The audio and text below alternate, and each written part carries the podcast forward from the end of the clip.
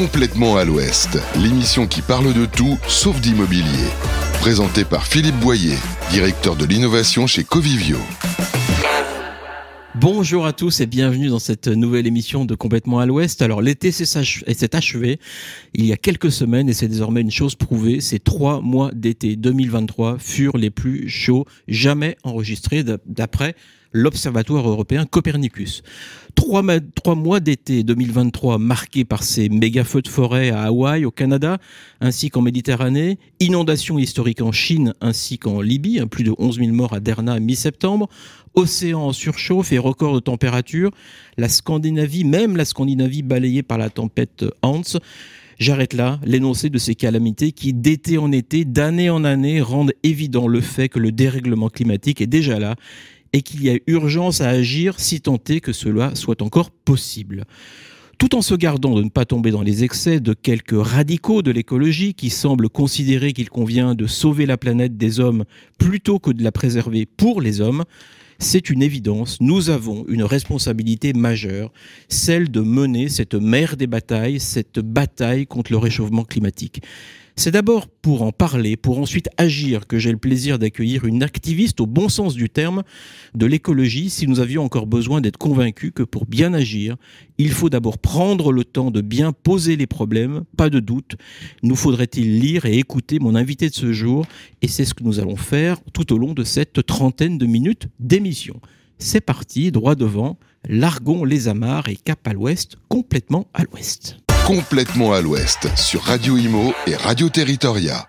Bonjour Flora Gebali et bienvenue. Bonjour, merci de m'accueillir. C'est un grand plaisir de vous accueillir au micro de cette nouvelle émission de Complètement à l'Ouest. Alors pour, pour ceux qui ne vous connaissent pas encore, vous êtes jeune et vous avez un impressionnant palmarès puisque vous êtes tout à la fois entrepreneur, auteur, podcast, podcasteuse et que l'on vous voit souvent sur les plateaux de télévision pour notamment parler, que dis-je, défendre votre cause, la cause écologique.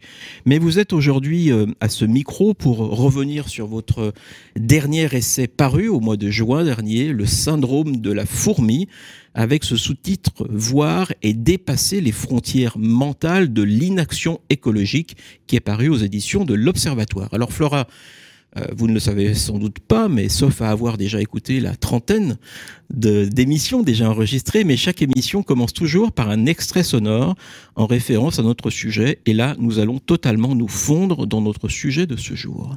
Nous allons bientôt manquer de l'eau. Et c'est pourquoi je bois devant vous un verre d'eau précieuse. Ce geste emblématique est resté dans les mémoires. En 1974, René Dumont est le premier candidat écologiste à une présidentielle. La voiture, ça pue, ça pollue, ça rend con. Cet agronome haut en couleur formule un avertissement prophétique, qu'il développe aussi dans un livre paru il y a un demi-siècle, et qui résonne curieusement avec aujourd'hui, l'utopie ou la mort. Reconnaissable à son pull rouge qu'il ne quitte pas, René Dumont est à l'époque une des seules personnalités politiques à s'emparer de l'écologie. Si nous continuons notre développement acharné, notre pillage du tiers-monde, notre croissance sauvage, c'est l'effondrement total de notre civilisation avant la fin de ce siècle. Alors tout de même, ce sont nos enfants qui sont menacés. Alors d'ordinaire, je, laisse à mes invités le, soin de deviner l'extrait de, de, film diffusé, mais là, bah, nous avons sorti la boîte à archives avec ce son de Lina, de René Dumont, ça a été dit, agronome, visionnaire et productiviste repenti, qui dans les années 70 déjà commençait à nous alerter sur les dérives de notre modèle productiviste. Alors au premier tour de l'élection présidentielle de 1974, René Dumont fit 0,34%. On voit qu'on a fait pas mal de chemin et c'est tant mieux. Première question, Flora Javali, que je voulais vous poser euh, en rapport avec l'essai que vous avez publié, le syndrome de la fourmi. La première question évidente, c'est quoi ce syndrome de la fourmi et en quoi est-ce qu'il illustre la crise écologique que nous vivons aujourd'hui? Le syndrome de la fourmi, c'est d'abord euh, une, euh, une, remarque que je me suis fait euh, sur le terrain, parce que moi, je suis entrepreneur avant toute autre chose, et je, et je conseille les dirigeants économiques, les, les, dirigeants politiques aussi dans les collectivités, et je remarquais qu'on me répondait souvent la même chose. Oui, mais. Quand je dis, ben voilà ce qu'il faudrait faire pour, pour baisser le bilan carbone de votre entreprise, collectivité, on, on me répondait oui mais. Et je me suis demandé, bah à un moment le problème c'est que oui mais ça revient à faire euh, un pas en avant, euh, trois pas en arrière comme on dit. Et à un moment j'ai compris quelque chose que j'ai appelé le syndrome de la fourmi. je sais pas si vous savez que si on dessine un cercle euh, autour d'une fourmi, elle pense que le trait de crayon est un mur et donc euh, elle reste bloquée dans le cercle. Très efficace, je passe le message si vous avez des fourmis dans votre cuisine, plutôt qu'utiliser des produits qui les tuent, puisqu'on veut protéger les fourmis aussi, vous pouvez faire un trait de crayon et elles vont rester bloquées. Et donc, euh, quand je découvre ça, je me dis, mais c'est exactement ça le problème qu'on a, c'est le syndrome de la fourmi. Et avant, j'appelais ça le syndrome du oui, mais bon, je l'ai un peu éditorialisé pour, pour le bouquin. Et en fait, euh, l'idée, c'est vraiment de se dire que on peut euh, travailler, moi, c'est ce que je fais et j'y crois avec Coalition, euh, euh, qui m'occupe 90% de mon temps. Coalition qui est votre entreprise. Co- Coalition qui est mon entreprise Mm. sur la transformation écologique. Moi, j'y crois qu'on va aller réparer le monde, une entreprise à la Mm. fois, une organisation à la fois. Le problème, c'est qu'à un moment, ça, c'est- formidable, mais ça reste euh, assez euh, à petite échelle. Et en fait, pour dépasser le syndrome de la fourmi, il faut prendre conscience qu'on a autour de nous, bah, voilà, ce que je théorise par un cercle, mais qui est en fait un modèle de société, un modèle économique, un modèle politique, un modèle démocratique, et que si on n'est pas capable de le changer, euh, alors euh, on baissera pas vraiment nos émissions, peut-être un petit peu ici et là. Et vous savez, désolé, je politise tout de suite le débat après quelques minutes, mais euh, Emmanuel Macron a présenté euh, la planification écologique et il, il a parlé d'écologie à la française. Et c'est important parce que c'est ça euh, qu'il faut, c'est un modèle. Donc quand moi j'entends, je vous présente l'écologie à la française, ça m'intéresse, je tends l'oreille. Le problème, c'est que il a essayé de nous dire que on allait baisser de 50% nos émissions en quelques années et que ça allait être un dollar. Mais je suis désolée, ça c'est c'est pas réaliste. Et donc c'est déjà se dire qu'on va rester dans le syndrome de la fourmi si on, on, on pense qu'on va pouvoir tout changer sans rien changer. Mmh. Ça n'a pas de sens. Alors, si on rentre justement, on va y venir un peu dans le détail de votre livre, vous écrivez, c'est dans le chapitre 4, je vous cite, Certains écologistes pensent que seule la rupture nous permettra de maintenir des conditions d'existence décentes sur la planète.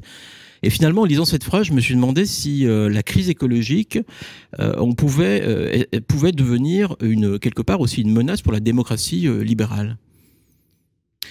Bah pff, oui, euh, il y a beaucoup de menaces sur la démocratie libérale qui pèsent actuellement. Hein. C'est pas la seule, je suis d'accord avec vous. C'est pas la seule, et je sais pas si c'est elle qui, qui sera le plus problématique, parce que à vrai dire, l'opinion, euh, enfin, a pas l'air de devenir majoritairement euh, éco, euh, éco radic- radicaux, écolo, écolo radicaux.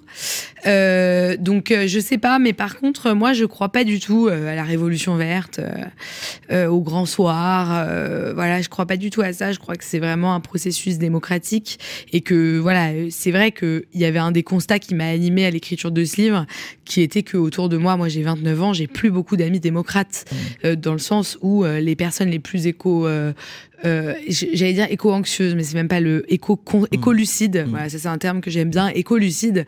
Les personnes autour de moi les plus éco-lucides me disent mais la démocratie ça ne tient pas. Donc euh, enfin la démocratie voilà. Et donc il y a une des questions de départ de ce livre qui est est-ce qu'il nous faut euh, une dictature verte ou sauver la ou, ou, sauver la démocratie mais, détruire hein. la planète? Et donc en fait, il y a évidemment pas de réponse toute simple. D'ailleurs, si on va plus loin, il y a un gros problème, c'est qu'une transition écologique efficace, c'est une transition écologique cohérente. Mhm. Mais la cohérence, la définition dans Larousse, c'est l'absence de contradiction. Et donc l'absence de contradiction, c'est par, par essence l'inverse de la Mhm. démocratie. Donc comment on fait pour euh, équilibrer les intérêts de 70 millions euh, de, de Français et en, et, et en plus à l'échelle mondiale, parce qu'il n'y a pas que nous qui polluons évidemment, euh, et en même temps euh, euh, de, de prendre des décisions assez radicales. Mhm. Et donc c'est exactement dans ce cadre-là que j'ai essayé de, de trouver, de formuler des réponses. Mais ce qui On, est on va en parler des hyper réponses, oui. intéressant, c'est déjà de formuler le cadre. Mm, C'est ça mm, qu'on sait pas faire déjà aujourd'hui, avant d'apporter les solutions. Alors justement sur le cadre et, et en, lisant, en parcourant très détaillé votre livre, j'étais frappé par le fait finalement que, que l'écologie c'est un sujet que finalement très compliqué et qu'on ne peut pas forcément être binaire, tout interdire ou tout autoriser parce que ça impacte tellement de choses, nos façons de vivre, notre rapport à la nature, notre conception de la place de l'homme dans l'univers. Et la question que je me pose, excusez ma, ma- un peu ma naïveté, euh, que, que faire, comment agir finalement? Bah, Vous avez trois heures, bien ouais, sûr. ça. Moi, je veux pas du tout euh, culpabiliser les gens sur les comportements individuels. Je crois que c'est un discours qui marche pas. Mm.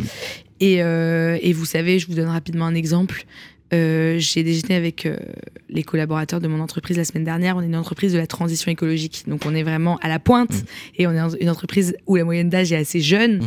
Donc on a des personnes qui sont diplômées d'un master de transition écologique. Mmh. Donc c'est vraiment euh, Ils connaissent la complexité. on- on- voilà, Mm. on est vraiment. Non, mais surtout, on est vraiment les, les publics les plus sensibles. Et on est en train de déjeuner. J'ai dit, vous achetez où vos fruits et légumes? Et bah là, il y a les trois quarts des gens qui me répondent chez Carrefour parce qu'en fait, c'est pas, c'est moins cher, c'est plus pratique, c'est à côté de chez moi. Moi, j'ai des enfants quand je sors du travail, j'ai pas le temps, etc. Alors, ça veut pas dire Carrefour a des Et- mauvais fruits et légumes. et- euh, non, non, non, rapport avec l'écologie. Non, mais ça veut quand même dire que euh, les circuits courts, Mm. euh, le primeur local, Mm. tout ce que nous on défend, Mm. euh, c'est très dur à, à appliquer pour soi-même. Et, et je pense que je pense qu'il faut arrêter l'hypocrisie euh, de croire. Enfin, c'est pas vrai. On est tous imparfaits dans nos comportements Mm. écologiques, et donc il faut arrêter de demander aux gens euh, des comportements individuels. Le meilleur moyen pour que les gens mangent bio et de saison, c'est pas euh, de leur dire, c'est d'interdire le glyphosate, c'est de d'arrêter de casser les circuits de supply chain euh, Vringis, etc. Et donc la solution, euh, elle est, elle est vraiment politique. Et donc moi, je peux pas vous dire quelle est la solution à la transition écologique, sinon bah, j'aurais déjà un prix Nobel et je serais déjà sur une plage avec un cocktail. Écologique, parce- bien sûr. éco- non, bah j'aurais réglé le problème, donc on serait tranquille. Non, par contre, ce que je peux vous dire, c'est que je crois qu'on déjà on sait pas très bien définir ce que c'est l'écologie. Mm. Et je pense que ça, c'est le problème. Moi, ce que j'ai essayé de faire avec ce livre, c'est déjà de poser le cadre. Et le cadre, c'est déjà de comprendre de quoi on parle. Et l'écologie, pour moi, c'est rien de plus compliqué que l'interdépendance entre les vivants. Ce qui signifie qu'on est dépendant, euh, codépendant euh, des arbres, euh, de l'eau, de, la nature et des, autres hommes. Et donc, si on comprend déjà ça, c'est assez facile de, comprendre de manière binaire le sujet. C'est qu'il y a des activités humaines qui détruisent la vie et il y a des activités humaines qui favorisent la vie. Et donc, euh, si on veut faire des choix, même sur les modèles économiques, on pourrait imaginer qu'on doit arrêter tout ce qui détruit la vie. Donc, euh, je parlais de pesticides à l'instant, on pourrait aussi parler d'extraction fossile, euh, voilà. Et on favorise tout ce qui favorise, enfin, on, encourage tout ce qui favorise la vie. Une économie de la vie, en quelque sorte. Une économie de la vie. Pas très compliqué en fait. Euh, le, lien, euh, quel- quelquefois, qui a été fait entre écologie et, décroissance, euh, comment vous inscrivez finalement dans ce modèle où vous vous avez dit en introduction de, l'émission, parfois j'étais un peu mal à l'aise quand un, client, en l'occurrence, me demandait euh, d'agir, mais pour le fait d'agir, on savait qu'il fallait arrêter telle ou telle activité, et donc peut-être aussi verser dans une sorte de décroissance. Quel, est le, li- le lien entre écologie et décroissance? Qu'on entend beaucoup, écroi- décroissance. Ouais, moi je crois que le mot décroissance c'est pas un bon mot parce que déjà euh, l'inverse de la croissance c'est la récession. C'est pas la décroissance et on se trompe quand on oppose les deux parce que c'est Mmh. pas la bonne Mmh. définition et la récession c'est pas souhaitable. Personne ne veut euh, être en récession, euh, même pas les écolos les plus radicaux. Euh, la décroissance c'est un modèle de société qu'on appelle aussi la sobriété. Hein. Mmh. Donc en fait il y en a qui disent décroissance, il y en a qui disent sobriété. Bruno Le Maire il dit sobriété, c'est pas le plus décroissant d'entre nous. Il parle de croissance toute la journée, c'est son boulot. Euh, donc je crois que déjà c'est pas le, le bon terme euh, et qu'il faut surtout s'intéresser à comment on mesure la prospérité humaine parce qu'en fait la croissance déjà il y a deux problèmes. Le premier, la croissance infinie dans un monde aux ressources finies, ça marche pas. Donc en fait, on peut pas négocier avec les lois de la physique. Si vous êtes euh, passé euh, au collège et que vous avez, moi j'ai pas très doué en physique, mais j'ai quand même retenu ça. On négocie pas avec les lois de la physique. C'est des lois, c'est des données. Donc déjà, il n'y a pas de négociation possible. Ça, on est d'accord. La deuxième chose, c'est que euh, on peut pas euh, imaginer demain avec les modes de calcul du monde d'hier. Ça n'a pas de sens. À quoi ça sert une croissance si elle n'est pas redistributive? Or, il y a de plus en plus d'économistes, il y a un consensus chez les économistes, qui montre qu'à partir d'un certain niveau de revenu, certains disent 20 000 euros par an, la croissance n'est plus redistributive. Donc évidemment qu'il y a besoin de croissance dans les pays euh, pauvres, qui ont besoin de nourrir tout le monde, d'apporter des vaccins, d'apporter la santé, l'éducation, etc. Passer à un certain stade, 20 000 euros, donc euh, voilà, par an, Mhm. euh, c'est plus, euh, c'est plus, ça n'a plus de sens. Donc en fait, aujourd'hui en France, la croissance ne n'est pas euh, corrélable à la prospérité. Et donc si on veut la prospérité, donc la prospérité c'est quoi? C'est comment on vit en bonne santé, quoi, Mmh. euh, tous ensemble, dans les meilleures conditions possibles. Mmh. On est tous d'accord. Personne ne va vous dire je suis pas d'accord avec cette définition. Je ne veux pas ça pour ma pour la société. Une fois qu'on veut ça, la question c'est quel chemin euh, on choisit pour y parvenir. Et donc il y en a qui disent il faut surtout pas interdire euh, parce que inter- rien interdire parce que sinon il y a pas de prospérité. Moi je crois que c'est l'inverse. Je crois que l'écologie punitive c'est le jour où on aura pris 3, 4, 5 degrés de réchauffement et qu'on va manquer, on va avoir des pénuries d'eau, on va avoir des pénuries alimentaires, des virus, etc. Et donc, je crois que la question, c'est euh, quels indicateurs on choisit de définir pour euh, planifier le monde de demain, que ce soit au niveau d'une entreprise, que ce soit au niveau de la société, etc. Mais ces indicateurs, euh, les indicateurs que vous espérez, que vous citez, vous, les voyez venir Ou selon vous, encore, on est fortement ancré dans, le monde d'hier, pour reprendre une vieille expression? C'est une, une difficile question. Euh, non, ils sont théoriques, ces, ces, ces indicateurs pour le moment. Et ils sont de plus en plus appliqués, mais vraiment à la marge dans certaines entreprises où il y a des, des- un actionnariat euh, maîtrisé, euh, euh, avec des, des leaders visionnaires qui ont envie de, de faire état d'un- d'un d'un use case plutôt que faire du business as usual. Désolée pour ces mots en anglais. J'en ai sorti plein d'un coup là. Euh, mais voilà, et, euh, et, et donc non, je pense que pour le moment euh, c'est théorique, mais que euh, mais que les bouleversements vont faire que à un moment, euh, avec l'effondrement, il va falloir bifurquer assez vite. Et à ce moment-là, on saura bifurquer. Un, masque FFP2, euh, personne ne savait ce que c'était euh, avant euh, le, Covid, et on a tous appris quelque chose assez vite. On va marquer une, courte pause musicale avec le titre que vous avez choisi, Flora Gebali. Il s'agit du titre bien nommé Civilisation d'Orelsan. Euh, je devine un peu la réponse, mais pourquoi ce choix qui n'est pas très très très très gai? C'est pour précisément illustrer le syndrome de la fourmi, j'imagine? Oui, parce que euh, je trouve qu'Orelsan, dans ce titre et dans cet album plus généralement, il a parfaitement résumé la crise politique euh, qu'on traverse. Et euh, c'est un album que j'écoutais beaucoup euh, pendant la présidentielle, la dernière présidentielle. Et à chaque fois que je tombais sur cette chanson Civilisation, je me disais, ben voilà, euh, en fait, le programme politique, il est là. Allez, on écoute. Je sais pas comment sauver le monde, et si je savais, je suis pas sûr que je le ferais. J'ai pas grand chose à t'offrir, à part te dire qui je suis et ce que je sais. Je crois jamais ce qu'on me dit en premier, les mensonges circulent plus vite que le vrai. J'ai couru après le bonheur, sans prendre le temps de savoir ce que c'est. J'essaie d'avoir un enfant, j'essaie d'avoir autre chose que des regrets. Quand tu verras 2022, je comprendrai qu'ils se mettent à pleurer. Ils disent que tout va s'effondrer, qu'on va y passer dans 3 degrés. Je pensais que la science allait nous sauver, mais j'ai de moins en moins confiance au progrès. Je sais même pas pourquoi je pense à ça, j'y connais rien, qu'est-ce que j'y connais? Que de la data pour les gaffes bâtard, rien J'ai quelques éclairs de génie, mais la plupart du temps je suis teubé. Je connais que les mauvais alcools qui donnent l'alcool mauvais. J'avais peur d'avoir rien compris, maintenant j'ai peur qu'il y ait rien à comprendre. Piégé dans notre propre système, prisonnier dans une sauvegarde bloquante.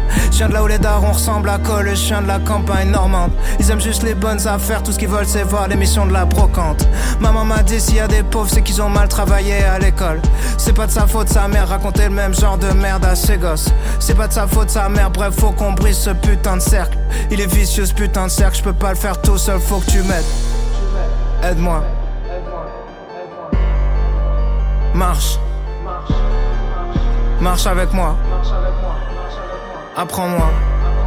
Méga, méga, méga, méga.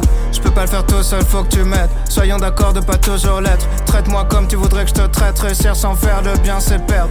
Apprends-moi la franchise, me juge pas, j'aurais moins envie de mentir. On m'a dit sois fort, faut devenir un homme. Rappelle-moi que ma force c'est d'être sensible. Quand la vie n'a pas de sens, aide-moi à lui en donner un. Écarte-moi des mauvais chemins. Rappelle-moi qu'on peut croire qu'on est personne à trop vouloir devenir quelqu'un. Aide-moi à trouver l'équilibre.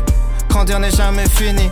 Je sais mieux donner les conseils que les suivre. Un jour on va mourir, tous les autres on va vivre. Oublie le futur, c'était avant. Oublie le futur d'avant. C'est pas sûr qu'on soit dans. Apprends-moi le pardon, la patience. Faut qu'on soit meilleur que nos parents. Faut qu'on apprenne à désapprendre. Je veux pas croire que le temps est avant. Qu'on soit juste une valeur marchande avant. Je rêvais de quitter la France. Fais rester, je préfère qu'on la change. Mélange vieille et nouvelle croyance. Mélange humanisme à la science. Évidemment, c'est plus comme avant. Faut te faire une raison, c'est le concept du temps. Le monde est en mouvement. Porte-moi dans le courant. Prends mon pouvoir, la tentation est trop grande. Prends mon ignorance.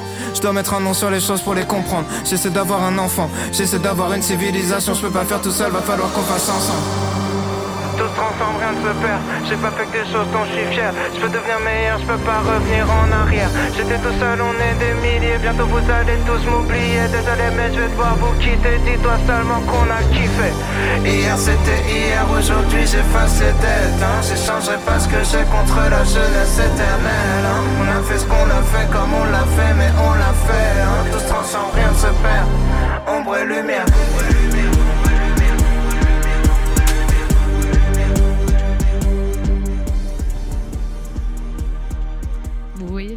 cite la physique, tout se transforme, rien ne se perd.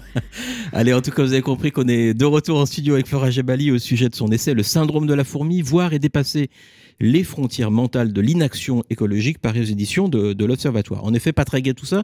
Vous dites quelque part dans votre livre, je vous cite, beaucoup de gens, de gens sous-estiment cruellement le sang et les larmes qu'il faudra parvenir pour la neutralité carbone pas très optimiste. Néanmoins, une petite touche d'optimisme quand même. Alors, je, trouve qu'il y a des signes d'espoir, notamment la Convention citoyenne sur le climat, où l'on a vu que des citoyens Dès lors qu'on explique les enjeux des problèmes, ça va être parfaitement responsable en proposant des mesures audacieuses.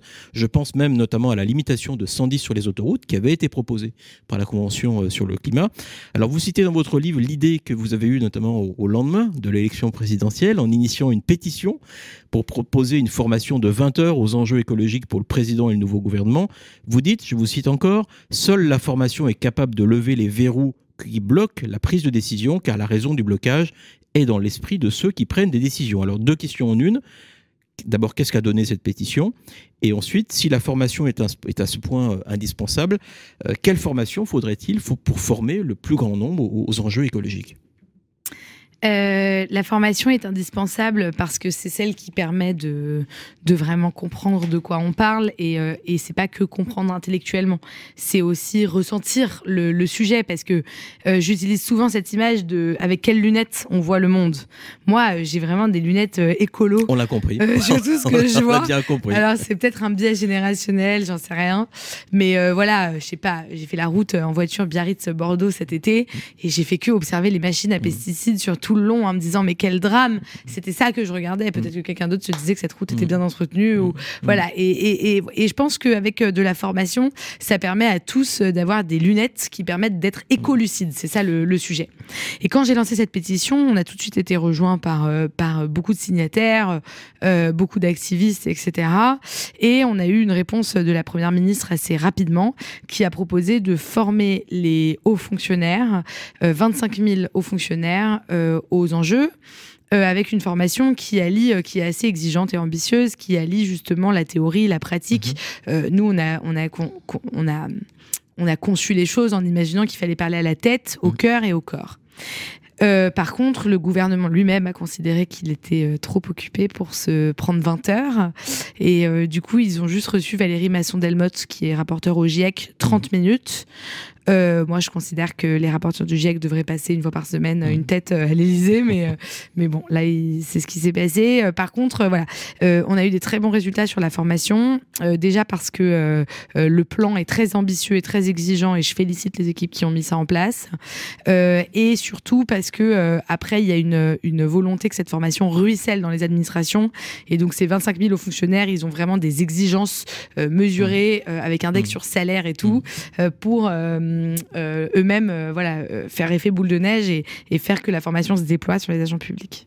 Alors dans quelques jours va s'ouvrir à, Dubaï la COP 28 euh, en, anticipant cet événement, euh, on a sans doute tous vu dans la presse le secrétaire général de l'ONU, Antonio Guterres, qui a invité à parler à la tribune des acteurs susceptibles de faire bouger les lignes, sans laisser de place au greenwashing ou à, un réemballage d'annonces des années précédentes, selon ces termes. Alors vous consacrez un chapitre à l'absence de gouvernance mondiale sur ces sujets euh, écologiques, et je vous cite, vous écrivez, la communauté internationale donne la plupart du temps l'impression de ne plus peser sur le cours de la mondialisation. D'un côté, il semblerait que tout se règle au niveau supranational, de l'autre, sans coopération des États, rien n'est possible. Voilà la seconde impasse relevée. Alors comment sortir de cette impasse pour permettre à la planète de se doter de règles collectives euh, adaptées Eh ben, si je savais, euh, je serais euh, Antonio Guterres. Hein. Même lui, il sait pas. Eh, vous, Mais vous, avez forcément vous des me posez idées, des euh, questions. Flora, si vous j'avais les réponses, des- on serait des- pas, euh, on, serait, on, se- on serait mieux collectivement. Euh, non, il y a, il y a différentes idées. Euh, Je crois qu'il y en a une hein, qui est principale, c'est euh, la réelle politique, c'est l'intérêt des États. Et euh, on l'a vu, par exemple, la coopération militaire en Europe n'a Mm. jamais été aussi fonctionnelle que depuis que l'Europe est, est envahie à sa porte. Euh, et, euh, et donc, je crois que si on comprend notre intérêt à coopérer, euh, alors euh, la coopération est possible. Le problème, c'est que pour comprendre notre intérêt à coopérer, il faut comprendre qu'on est interdépendant Mmh. entre vivants, qui est la définition de l'écologie que je vous ai proposée tout à l'heure. Mm. Et donc, euh, ça, on l'a pas encore compris. Il y a un film de science-fiction que j'ai beaucoup aimé qui s'appelle Premier Contact, où il y a une linguiste, il y a des extraterrestres qui arrivent sur Terre, il y a une linguiste qui doit communiquer avec eux. Et en fait, euh, petit à petit, elle crée un système de coopération mondiale qui est plus fonctionnel que tout ce qu'on a eu. Peut-être qu'on va avoir besoin de- d'extraterrestres pour comprendre qu'on de- doit, qu'on est interdépendant et qu'on doit se parler. et donc de regard totalement extérieur. Euh, on est presque au, bout de, de l'émission. Euh, Il y, a- il y a quelques jours aussi, un, un collectif de, scientifiques ont, ont appelé euh, à mettre en œuvre un, un projet Manhattan écologique afin d'accélérer la transition vers des technologies décarbonées. C'est que le projet Manhattan, c'était celui qui avait été mis en œuvre notamment pour créer la, la- la bombe atomique euh, euh, à la fin de la Seconde Guerre mondiale.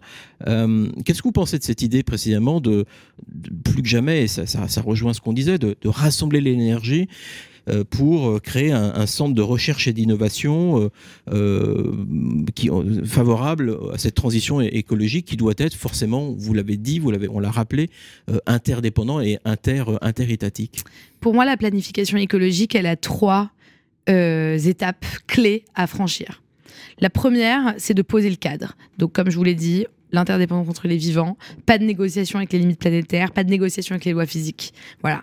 Ça, c'est la première règle. Ça va faire mal parce qu'il y a énormément de choses qu'on fait aujourd'hui qui vont à contrario de nos intérêts euh, et de notre survie. Et donc, la première euh, euh, que chose que j'attends, c'est ça.